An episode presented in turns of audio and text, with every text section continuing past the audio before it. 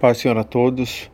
Hoje eu quero fazer um breve comentário que se encontra no livro de Mateus, capítulo 1, versículo 23, que fala o seguinte: A virgem ficará grávida, lhe dará um filho, ele será chamado Emmanuel, que significa Deus conosco.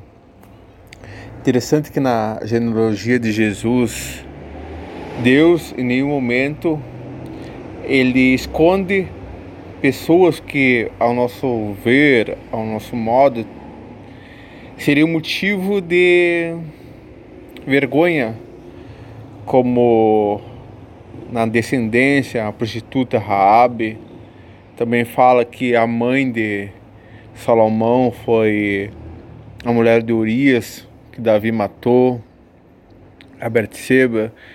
Interessante que Deus ele faz questão de botar de mostrar a genealogia dele que tem essas pessoas, diferentemente de nós. Se fosse nós, nós ia esconder que tem pessoas que a nossos olhos têm uma história não muito bonita para ser contada, mas Deus ele faz diferente. Ele coloca justamente esse tipo de pessoa que tem com uma história meio conturbada, para mostrar que a salvação não é por obras, que a salvação não é por mérito, mas sim é pela graça em Deus. Na sua genealogia já está mostrando a graça dele, que não, não, assim como elas não tiveram mérito nenhum de estar na genealogia de Jesus, assim nós também não temos mérito nenhum de sermos salvos pelas nossas atitudes, pelos nossos atos.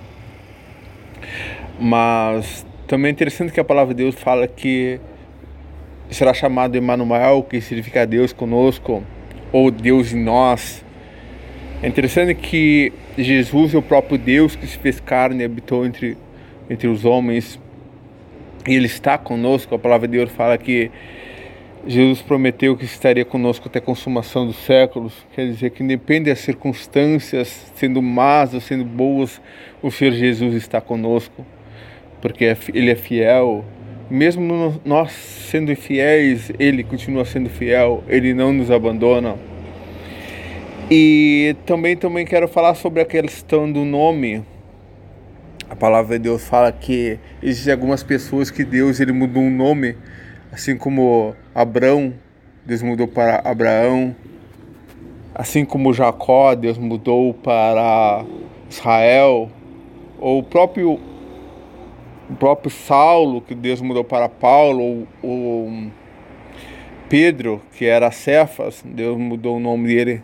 E o nome antigamente na cultura judaica queria dizer que o nome representava é, o destino da pessoa, quem ela é.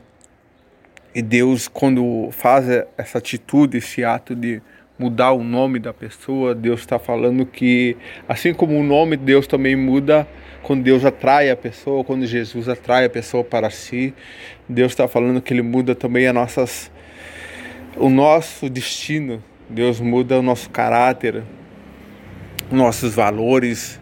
Deus não muda a nossa personalidade. Deus muda nosso caráter.